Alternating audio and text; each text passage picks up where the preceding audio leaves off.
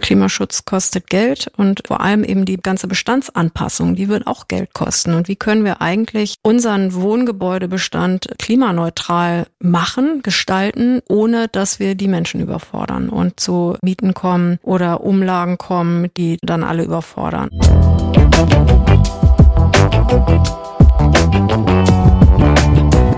Hallo und willkommen zu einer weiteren Folge unseres Podcasts Hallo Hamburg Stadt Neubauen.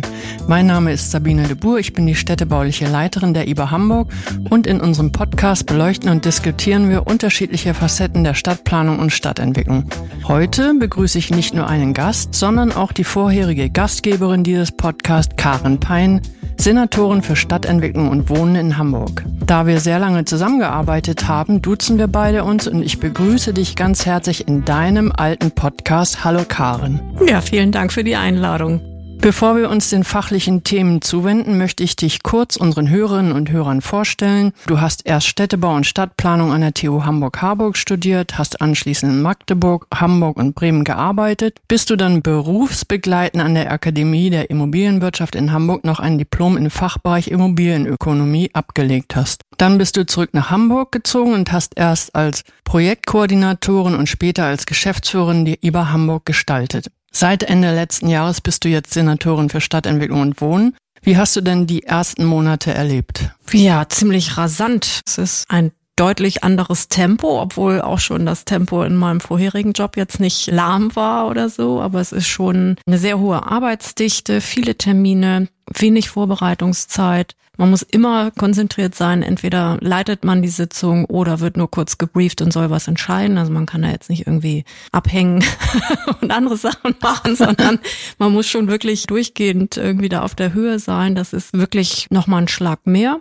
Ich habe, obwohl ich schon so viele Menschen in Hamburg kenne, auch nochmal sehr viele neue Menschen kennengelernt. Und das macht Spaß. Sind wirklich tolle Leute, sowohl bei mir in der Behörde als auch jetzt in der Immobilienwirtschaft. Das macht vor allem Spaß, weil man merkt, dass die alle irgendwie brennen für ihre Themen. Also alle sind wirklich engagiert, lieben Hamburg, sie wollen Hamburg entwickeln. Und auch wenn man da vielleicht unterschiedlicher Meinung ist, aber das macht eigentlich am meisten Spaß an dem Job, dass alle irgendwie gestalten wollen. Das ist schön, das merken wir ja auch immer in unserem Berufsalltag. Du hast ja jetzt aber auch ein viel größeres Aufgabenfeld als vorher. Wir waren ja früher als Projektentwicklungsgesellschaft unterwegs, aber du hast ja jetzt von bis, also hast viel mehr Themen, die du bewegen musst, die du verstehen musst, die du vorantreiben musst, entscheiden musst. Das ist ja doch schon eine andere inhaltliche Herausforderung auch. Ja, na klar, die IBA ist ja immer räumlich begrenzt auf einen Stadtteil oder Quartiere. Jetzt ist es die ganze Stadt. Dann ist es natürlich auch eine Themenaufweitung.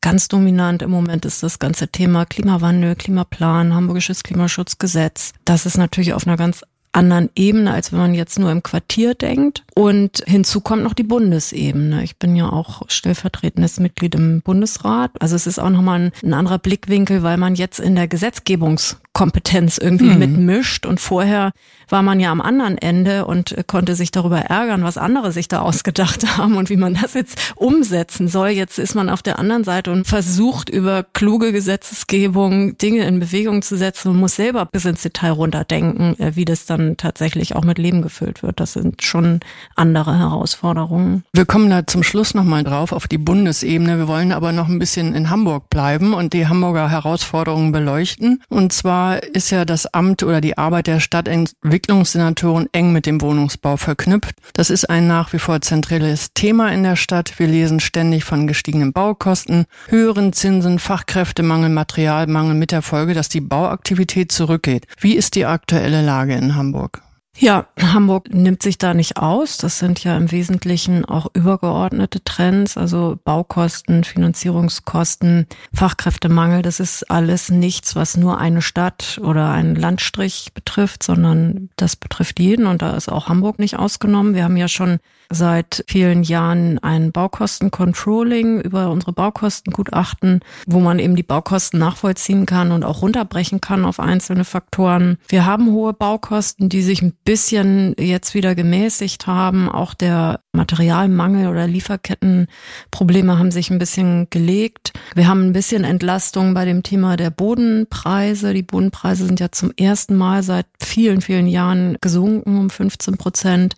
Das ist schon außerordentlich und das zeigt aber eben auch, dass es Probleme gibt. Letzten Endes muss sich ja immer Nachfrage und Angebot über Preispolitik in der Waage halten. Und wenn die Bodenpreise sinken, heißt das, dass weniger verkauft wurde und auch die Kaufpreise gesunken sind vor allem. Mhm. Das ist eben in Hamburg auch der Fall. Wir sehen, dass wir niedrigere Genehmigungszahlen haben, also beziehungsweise auch das ganze Bauantragswesen ist stark gehemmt zurzeit und das ist die Folge von Einmal eben Kostenentwicklung auf der Finanzierungsseite und Baukostenseite, aber auch von Unsicherheit. Also es gibt, glaube ich, im Markt ziemlich viel Unsicherheit, auch getrieben durch das ganze Thema der energetischen Sanierung. Also jeder, der Bestand hält, also Wohnungsbestand hat, muss sich ja auch überlegen, wie er die ganze energetische Sanierung zahlt, wie viel Geld er für Neubau ausgibt.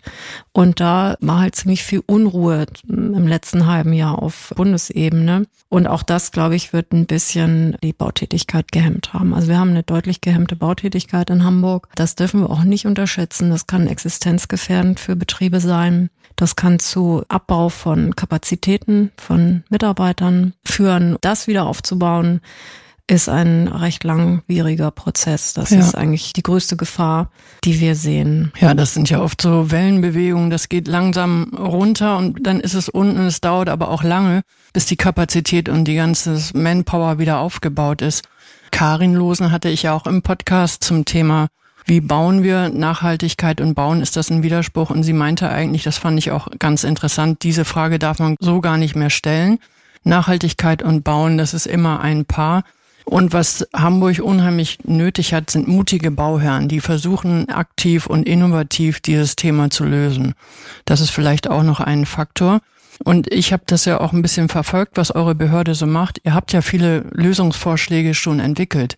Wenn ich mich an die Zinsen erinnere, an dieses Erbbaurecht, an dieses neue Darlehen, was es jetzt gibt. Ihr habt ja viele Faktoren und viele Weichen schon gestellt. Ja, das ist richtig. Wir sind ja, das ist natürlich auch Ausfluss und Ergebnis unseres Bündnisses für das Wohnen. Wir sind ja in einem ständigen Austausch mit der Wohnungswirtschaft und wissen daher beidseitig, wo der Schuh drückt. Wir haben die öffentliche Wohnraumförderung finanziell deutlich hochgeschraubt. Das ist die größte, höchste Förderung, die es jemals in Hamburg gab.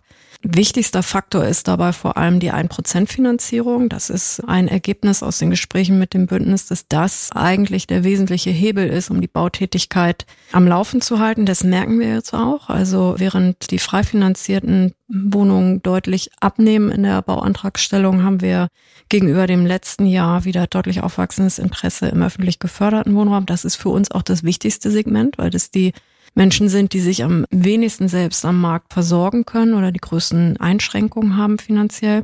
Wir haben das Thema des Erbbaurechts, das ja sehr kritisch aus der Wohnungswirtschaft begleitet wird. Allerdings finanziell betrachtet muss man schon sehen, dass es einen Unterschied macht, ob ich für 1,3 Prozent Erbpacht finanzieren kann oder für 4 Prozent bei den Banken, wenn ich den Kauf finanziere. Also in der wirtschaftlichen Opportunität ist das eigentlich, glaube ich, in der jetzigen Zeit ein großes Pfund und ich bin gespannt jetzt zu beobachten, wie die ersten Verkäufe oder Verpachtungen, also wie das Interesse für dieses Produkt dann ist. Das Interesse, du hast gesagt, der öffentlich geförderte Wohnungsbau, der nimmt das an. Man sieht, dass das Wirkung zeigt, die Maßnahmen. Der öffentliche geförderte Wohnungsbau darf doch aber nicht nur von der Saga umgesetzt werden, sondern auch alle Genossenschaften könnten. Jeder darf das. Jeder Private mhm. kann öffentliche Förderung beanspruchen, wenn er sich an die Förderrichtlinie hält. Und auch das ganze Thema zum Beispiel es ist ja nicht nur Neubau, also die Wohnraumförderung ist ja sehr umfassend. Dies zum einen ist das eine Neubauförderung, aber es geht ja auch um den Ankauf von Belegungsbindung. Also Private können auch einzelne Mietwohnungen in die Bindung bringen. Mhm. Dann kauft, kriegt er Geld von der Stadt dafür, dass er die Wohnung zukünftig an Berechtigte mit Berechtigungsschein vermietet mhm. und dann eben auch zu den günstigen Mieten. Und die Wohnraumförderung hat eben noch ein drittes weiteres Element, nämlich die ganze energetische Sanierung. Das ist auch ein Großteil des Geldes. Gab es ja auch schon immer, ist nochmal ausgebaut worden, weil das natürlich ein großes Vorhaben ist, was da vor uns liegt. Mhm. Nochmal zum geförderten Mietwohnungsbau. Es gibt ja in der Öffentlichkeit oft das Gefühl, dass zu wenig bezahlbare Mietwohnungen für diejenigen entstehen, die aufgrund ihres Einkommens keinen Anspruch auf eine Förderung haben. Hat deine Behörde dazu auch einen Ansatz? Na, wir haben vor allem jetzt in diesem Jahr erstmal die Einkommensgrenzen erhöht und zwar deutlich für den ersten und zweiten Förderweg, so dass also sehr viel mehr Menschen Anspruch haben mhm. auf eine geförderte Wohnung im ersten oder im zweiten Förderweg, also für sieben oder neun Euro knapp. Und ansonsten ist das jetzt eigentlich tatsächlich das größte Problem, dass wir zu wenig Angebot haben an freien Mietwohnungen. Wenn man mal in die Portale geht, ist es wirklich wenig, was frei am Markt angeboten wird. Das ist natürlich jetzt Ausfluss der Situation, dass wir weniger Bautätigkeit haben, weil die frei finanzierten, das bedeutet im Prinzip, dass man keine Förderung beansprucht mhm. und dass man das im, am normalen Markt abbilden muss. Und wenn man Baukosten von irgendwie viereinhalb bis fünftausend Euro hat pro Quadratmeter, dann kommen da Mieten raus, die eher so bei 18 Euro liegen. Und das kann sich die Bevölkerung nicht leisten und das festen Projektentwickler im Zweifel dann auch gar nicht erst an. Und das ist eigentlich das größte Problem. Parallel haben wir das Problem, dass immer mehr Menschen in dieses Segment auch drängen oder da bleiben, weil wir ja durch die gestiegenen Bauzinsen haben wir auch viele hamburgische Haushalte, die eigentlich Eigentum erwerben wollten eine Wohnung, Reihenhaus, mhm. was auch immer und das im Moment nicht können. Und die bleiben auch im Mietwohnungsbau und machen den Markt eng. Das ist mit ein Grund, weshalb wir gerade gestern ja auch mit der IFB kommuniziert haben, dass wir jetzt nochmal eine eigene Förderung zum Ersterwerb von Wohneigentum für zwei Prozent anbieten, um den Menschen eben doch zum einen ihren Wunsch zu erfüllen und zum anderen aber eben auch Druck von dem Segment zu nehmen. Aber es bleibt eng. Es mhm. wird, wird noch eng bleiben mhm. und das ist ein echtes Problem. Genau, also insgesamt ist ja die Fluktuation am Wohnungsmarkt komplett eingeschlafen, weil immer wenn man die Wohnung wechselt, droht eine höhere Miete. Also bleiben auch viele in großen Wohnungen, ältere Menschen bleiben in großen Wohnungen. Das ist ja auch ein Thema, was du dir vorgenommen hast, langfristig. Aber kommen wir mal zu unserem Lieblingsthema jetzt, die IBA Hamburg. Du weißt, wir entwickeln nachhaltige Quartiere und stellen Klimaschutz und Klimaanpassungsstrategien in den Mittelpunkt unserer Planung. Gleichzeitig sehen wir aber auch die Notwendigkeit, bezahlbaren Wohnraum zu schaffen und werden in unseren großen Gebieten fast über 50 Prozent der Wohnungen im geförderten Mietwohnungsbereich vermarkten. Welche Herausforderungen siehst du hier als die dringendste an? Oder ist es gar kein Widerspruch, bezahlbaren Wohnraum auf der einen Seite zu realisieren und auf der anderen Seite eben die Themen Klimaschutz und Klimaanpassungsstrategien hochzufahren, was wir auch müssen. Naja, im Neubau hat man, finde ich, immer mehr Spielraum als im Bestand. Ich glaube, das Problem wird in der Bestandsentwicklung, wenn ich jetzt auf gesamthamburgischer Ebene nochmal einleiten darf, schwieriger. Zehn Prozent sind Neubau, 90 Prozent sind Bestand und das wird die größte Herausforderung Hamburgs, den Bestand umzuplanen oder umzustellen auf erneuerbare Energien, bessere Dämmung, Gründach weil man da einfach nochmal neu anfangen muss. Wenn man neu baut, das haben wir bei der IBA ja auch, auch in der Freiraumplanung immer schon gesehen, wenn wir planen, dann müssen wir gleich so planen, dass wir optimale Regenentwässerung haben, dass jede Fläche mehrfach Nutzen bringt, nicht nur ein Weg ist, sondern dass da Sport getrieben werden kann und Fitnessgeräte stehen oder ähnliches. Beim Neubau ist es ja im Prinzip ähnlich. Also was du jetzt schilderst, ist der Dreiklang der Nachhaltigkeit, Ökonomie, Ökologie und Soziales zusammenzubringen. Und das wird bei öffentlich gefördertem Wohnungsbau nur mit Förderung gelingen. Das ist im Prinzip unser Job. Da sind wir eben auch immer im Austausch mit der Immobilienwirtschaft zu gucken, an welchen Schrauben fehlt es, um diesen Dreiklang zu halten. Und darauf optimieren wir dann unsere Förderung. Und die öffentliche Wohnraumförderung hat ja auch ökologische Förderelemente. Ja. Und trotzdem wird auch das, glaube ich, eine ganz schöne Herausforderung, gerade wenn wir auch über Materialitäten nachdenken. Also wenn wir uns jetzt zum Beispiel die ganze Diskussion um die Wärmepumpen angucken. Ja, die Wärmepumpe ist vielleicht noch nicht da, wo sie sein soll und vielleicht auch noch nicht in der Anzahl da. Aber jetzt wird sie natürlich einen unglaublichen Kick bekommen über die ganze Diskussion und die ordnungsrechtliche Regelung, dass Wärmepumpen eigentlich die Technologie sind, auf die man grundsätzlich setzen wird. Das wird natürlich wieder industrielle Produktion nach sich ziehen und auch Forschung und Innovationen. Und genauso wird es auch mit den Materialien sein. Und deshalb sind auch die innovativen Projekte, die du schon angesprochen hast, oder was du eben zu Karin Losen sagtest, dass wir mutige Bauherren brauchen, mhm. die haben wir. Es gibt vereinzelt ja wirklich hochinteressante Projekte. Auch bei euch ja das Circuit oder in der Hafen City das Roots oder sowas, wo wirklich Forschungsarbeit geleistet wird.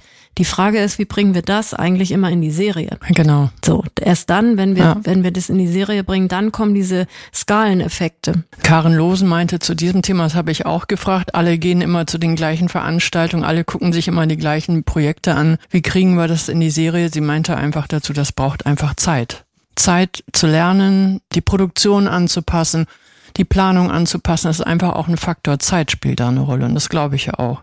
Ja, ich wollte noch zur IBA sagen, wir machen ja ganzheitliche Quartiersentwicklung und haben uns viel mit dem Quartierskonzepten beschäftigt, also Mobilität, Freiraumplanung. Regenwasserinfrastruktur, all das, was du gesagt hast. Wir kommen aber jetzt hoffentlich Mitte der 20er Jahre auch mal langsam ins Bauen. Das heißt, unsere ökologische Nachhaltigkeitsstrategie ist jetzt nicht nur das, was wir selber als Stadtentwicklungsgesellschaft machen, sondern auch, was sollen unsere Bauherren in unseren Gebieten machen. Das heißt, wir entwickeln jetzt eine ökologische Nachhaltigkeitsstrategie und stimmen die auch noch mit der Behörde ab. Aber wir haben da eigentlich ein ganz gutes Paket geschnürt und hoffen, dass ihr das auch gut findet. Aber wir sind da auch auf jeden Fall auf dem Weg, weil wir Mitte der 20er Jahre in die Vermarktung und ins Bauen kommen. Tja, her damit. Ja, kommt. Ich würde gerne nochmal angesichts der Zeit mal das Thema wechseln. Und zwar bist du ja als Stadtentwicklungssenatorin nicht nur für den Wohnungsbau zuständig, sondern hast auch andere Themen, die du im Auge behalten musst. Welche Themen erfordern über den Wohnungsbau hinaus deine größte Aufmerksamkeit? Also Wohnungsbau und der Klimawandel sind eigentlich die beiden absolut dominierenden Themen jetzt des ersten Halbjahres. Das Thema Stadtentwicklung, da habe ich mich vornehm zurückgehalten, will ich mal sagen. Das beherrsche ich sehr gut und das beherrscht auch der Oberbaudirektor sehr gut. Und wir haben hervorragende Stadtentwicklungsgesellschaften so dass ich da jetzt dachte, das kann ich auch ein bisschen dem Oberbaudirektor überlassen. Während das ganze Thema jetzt hier Klimaplan, Hamburgisches Klimaschutzgesetz, das ist schon meine Aufgabe. Da musste ich mich auch ordentlich reinfuchsen. Also es nimmt wirklich viel Zeit in Anspruch. Wir werden ja in diesem Jahr die Überarbeitung des Klimaplans und eine Novellierung des Hamburgischen Klimaschutzgesetzes vorlegen. Das liegt federführend bei der Bukea. Aber das ist natürlich etwas, was sehr stark auf den Wohngebäudebestand auch ausstrahlt. Und mein Interesse, da bin ich halt schon Sozialdemokratin, ist eben auch, wie kommt es bei den Bürgerinnen und Bürgern an und wie können die das eigentlich bewältigen? Mhm. Denn das ist das Thema, was du eben angesprochen hast. Klimaschutz kostet Geld und vor allem eben die ganze Bestandsanpassung, die wird auch Geld kosten. Und wie können wir eigentlich unseren Wohngebäudebestand klimaneutral machen, gestalten, ohne dass wir die Menschen Menschen überfordern und zu Mieten kommen oder Umlagen kommen, die dann alle überfordern. Und das sind eigentlich die Themen, die muss man ja von unten mitdenken, wenn man in der Gesetzgebung, also es ist nicht nur ein Bundesthema, sondern es ist auch ein Landesthema hier. Wenn ich über Photovoltaik nachdenke oder eben erneuerbare Energien und, und Gründächer, es steckt ja viel Ordnungsrecht in den Gesetzgebungen mhm. und viel Vorgaben. Und das muss man eben durchdenken, wie so ein privater Eigenheimbesitzer sowas eigentlich auch stemmen kann und wie wir zu den Menschen kommen, die ihn dabei auch beraten. Und wir werden da in diesem Jahr auch noch eine Kommunikationskampagne starten mit wirklich umfassenden Materialien und Informationsmöglichkeiten für den ganz normalen Bürger, ne, der das einfach auch mal verstehen muss, was eigentlich auf diesen übergeordneten Ebenen so läuft, was ist daraus äh, zwingend für ihn, was kann er sich auch einfach aus der Ferne angucken und wo muss er eigentlich anfangen, sich mal Gedanken zu machen, weil das Ziel ist ja, dass alle Gebäude bis 2045 klimaneutral sind, ja. ob nun professionell betrieben oder privat. Ja, da fällt mir dazu ein, dass ich eigentlich auch ein Opfer bin, weil ich wohne in einer alten Villa. Das Dach müsste richtig gedämmt, modernisiert werden. Der gute alte Herr macht es aber nicht, weil er den Dachstuhl anheben müsste, um die Dämmung runterzukriegen. Das heißt, ich wohne wahrscheinlich noch weiter in einem ungedämmten Haus. Er würde das gerne, aber macht es nicht, weil er nicht diesen ganzen Dachstuhl anheben möchte. Mhm. Ja, aber das zeigt, dass der Teufel da eben doch im Einzelprojekt liegt. Die Gesetzgebung muss irgendwie einen Rahmen schaffen für alles, aber am Ende muss man auch mal durchdeklinieren, was heißt das für den Einzelnen. Und natürlich gibt's ja auch immer Befreiungsmöglichkeiten, aber das hilft dem Klimawandel dann auch nicht so. Nee. Nee, nee, aber das stimmt schon. Also wenn man genauer hinguckt, sieht man auch, was das für die einzelnen Menschen auch bedeutet, diese Auflagen. Ne? Okay, dann also Wohnungsbau und Klimaschutz und Klimaanpassung, das sind deine inhaltlichen Schwerpunkte. Du hast ja früher auch sehr viel, also leidenschaftlich das Thema Innovation und Pilotprojekte bei uns vorangetrieben. Und möchtest du das als neue Stadtentwicklungssenatorin auch noch weiter verfolgen oder hast du auch ein bisschen so den strategischen Blick in die Zukunft? Wohin soll Hamburg gehen und so diesen großen Wurf? Naja, ich bin ja jetzt im Ministerium. Das ist ja schon eine übergeordnete Ebene mit einer anderen Flughöhe. Also das heißt, wir sind selten oder nicht, also auch äh, die BSW ist durchaus auch an, in Einzelprojekten selber federführend und aktiv, aber es ist eher die Ausnahme. Mhm. Also es sind die Stadtentwicklungsgesellschaften und es sind die Bezirksämter oder die anderen Realisierungsträger wie LSBG oder so, die wirklich an dem Einzelprojekt liegen. Und wir sind ja eher in der strategischen Ebene und in der rahmengebenden Ebene. Und da brauchen wir schon noch Innovation. Und ich bin froh, dass wir die Stadtentwicklungsgesellschaften haben, aber auch die Bezirksämter, weil die müssen dann eigentlich diese Innovation, mhm. diese Pilotprojekte, wo man mal was ausprobiert, um zu gucken, funktioniert das, können wir daraus eine Regel gestalten die sind dann für solche Projekte zuständig und da ist eigentlich eher der Austausch wichtig, dass man sagt, wir möchten das und das ist das Thema, mhm. darum möchten wir uns kümmern, mal eine, weiß ich nicht, Konzeptausschreibung, eigentlich ohne Vorgaben, nur eine CO2-Vorgabe zum Beispiel könnte man machen. Aber dann müssen wir das partnerschaftlich mit denjenigen, die das dann auch pilotieren sozusagen machen. Und auf der strategischen Ebene gibt es ziemlich viele Themen, die auch gar nicht jetzt nur so nach außen wirken, sondern eher auch die Prozesse innerhalb der Stadt in den Blick nehmen. Also das Thema Fachkräftemangel ist zum Beispiel eins. Wir können dem nicht entkommen. Also mhm. weil natürlich kann man jetzt gucken, wie kann man sich am besten positionieren und am meisten gegenüber anderen Personal generieren. Aber wir werden ja weniger Personal haben. Also müssen wir eigentlich auf die Prozesse gucken. Wir müssen gucken, wie können wir durch, weiß ich nicht, künstliche Intelligenz uns eigentlich entlasten von Arbeit. Ne? Wenn wir Arbeit haben, die sich permanent wiederholt, Prüfprozesse zum mhm. Beispiel. Also wenn ich zum Beispiel mal in der Bauprüf an die Vollständigkeitsprüfung denke, zum Beispiel. Kann man sowas nicht digitalisieren? So, ja, cool. Über sowas müssen wir eigentlich viel mehr nachdenken, damit wir die Ressource Mensch, die wir haben, an die wirklich wichtigen Fragestellungen, wo auch Ermessensspielräume genutzt werden müssen und Entscheidungen getroffen werden müssen, damit wir die dafür nutzen können. Das sind so, so Dinge, über die ich mir Gedanken mache. Das ganze Thema Wohnflächeneffizienz, das hast du eben schon angesprochen, wie können wir den gebauten Raum besser verteilen. Das ist im Moment, ich, wir haben da viele Ideen zu und dazu können wir auch Förderung entwickeln. Aber das wichtigste Moment dabei ist, dass wir weiterhin Neubau brauchen. Weil wir brauchen Wohnungen, in die man wechseln kann. Die können wir dann auch finanziell irgendwie gestalten, dass man da irgendwie Mietdifferenzen ausgleicht und sowas. Aber wir brauchen eben ein gewisses Angebot. Mhm. Und da spielt uns der Markt gerade im Moment nicht so in die Hände, aber da wäre es auch denkbar, dass wir mal ein eigenes Pilotprojekt zu machen. Aber dafür hast du ja auch die Projektentwicklungsgesellschaft. Kommen wir nochmal zu einem letzten Thema. Und zwar, das hast du auch schon angesprochen, du bist ja nicht nur in Hamburg unterwegs, sondern auch auf Bundesebene vertrittst du Hamburg. Welche Themen bringst du mit nach Berlin? Einmal bin ich ja im Bundesrat tätig, habe da schon zwei Gesetzesinitiativen eingebracht. Eine gleich, so war ich relativ frisch im Amt, da ging es um einen Gesetzesvorschlag für die Deckelung der Indexmieten. Da sind wir an einer Stimme gescheitert. Die schwarz regierten Länder außer Schleswig-Holstein haben nicht mitgezogen. Haben das wir live verfolgt. Ja, es ist wirklich sehr bedauerlich, aber ich hoffe, dass da langsam ein Umdenken einkehrt. Zumindest habe ich schon die eine oder andere Äußerung von CDU-Abgeordneten aus Berlin dazu gehört. Insofern wird das vielleicht doch nochmal eingebracht. Und dann war ich vor kurzem mit einer Gesetzesinitiative zum möblierten Wohnen und zur Kurzzeitvermietung drin. Das treibt ja ganz schöne Blüten, was die Mietpreise angeht. Und da geht es darum, auch diese Wohnform zu vernünftig, also einfach eine, eine Bremse einzuziehen und Transparenz zu schaffen. Damit waren wir auch erfolgreich. Ja, und dann gibt es noch die Bundesbauministerkonferenz. Ich bin ja sogenannte A-Länder-Koordinatorin. Das heißt, ich bin quasi Sprecherin für alle SPD-geführten Bundesländer. Das heißt, da gibt es Abstimmungsgespräche zu Themen, wie welche Themen wir voranbringen wollen. Das gibt es dann auf den anderen Seiten genauso. Und in der Bundesbauministerkonferenz kommen dann ja alle zusammen und da wird versucht, eine gemeinsame Linie gegenüber dem Bund zu gestalten oder auch den Bund in seinen Vorhaben zu unterstützen. Und da sind Themen wie bezahlbares Wohnen natürlich, aber eben auch das ganze Thema GEG, also Gebäudeenergiegesetz, also alles, was so nationale Themen sind, sind da wichtig und äh, das ganze Thema der Städtebauförderung.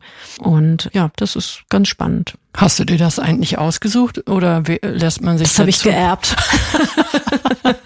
Okay. Das ist auch ein interessantes Erbe, was du da antrittst. Ja. Sehr bedeutungsvoll auch. Und gleich direkt mit Beginn deiner Amtszeit diese Rolle auch noch zu ja. bekommen. Alle Achtung.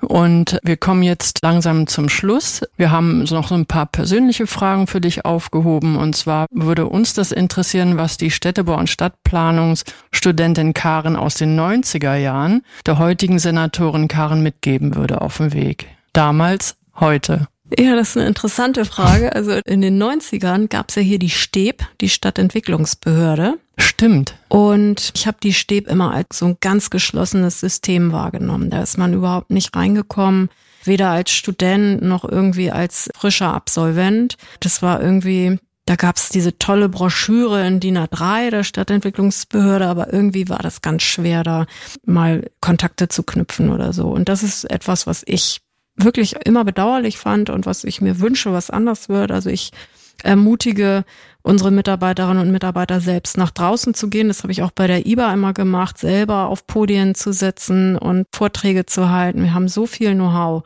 und so gute Leute und das muss nicht immer nur die Senatorin oder der Oberbaudirektor oder die Staatsrätin sein und auch nicht nur die Amtsleitung. Es können auch einzelne Mitarbeiterinnen und Mitarbeiter sein. Man muss sich irgendwie da vernetzen in der Fachwelt und in der Öffentlichkeit.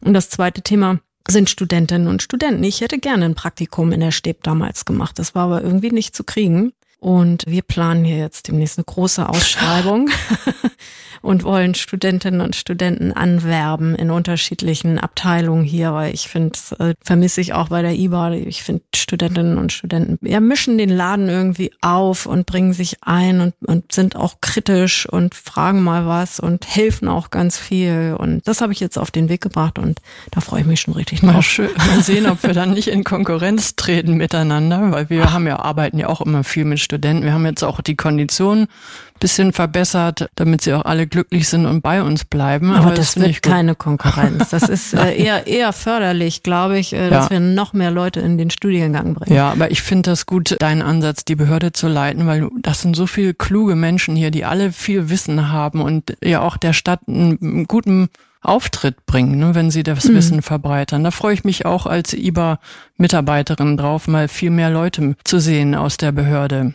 Und zum aller, allerletzten Abschluss, vermisst du etwas, seit du von der IBA Hamburg in die Behörde gewechselt bist? Wenn ich Zeit habe, ja. man kommt wirklich kaum zum Nachdenken hier, sondern ist irgendwie ständig im Terminkalender. Aber ja, natürlich vermisse ich das Team. Es waren ja handverlesene Leute mhm. und super nette, fähige Menschen und Jetzt habe ich auch leider das Sommerfest verpasst, weil ich da noch da niederlag von meinem Verkehrsunfall. Aber ja, die vermisse ich. Und was schon strukturell was anderes ist, ist, ob man eben so einen kleinen Mini-Apparat hat, der sehr wendig ist, wo man einfach mal entscheiden kann und dann wird es gemacht. Oder ob man eben eine Behörde hat, wo es sehr viele Vorgaben gibt, weil die Behörde ja nicht für sich steht, sondern es gibt immer stadtweite Regelungen und das muss immer erst geprüft werden und manchmal geht's und manchmal nicht. Also es ist dieses sehr schnelle, wendige, was meinem Naturell sehr entspricht. Das ist hier nicht immer so gegeben. Das vermisse ich manchmal. Mhm. Das kann ich mir vorstellen.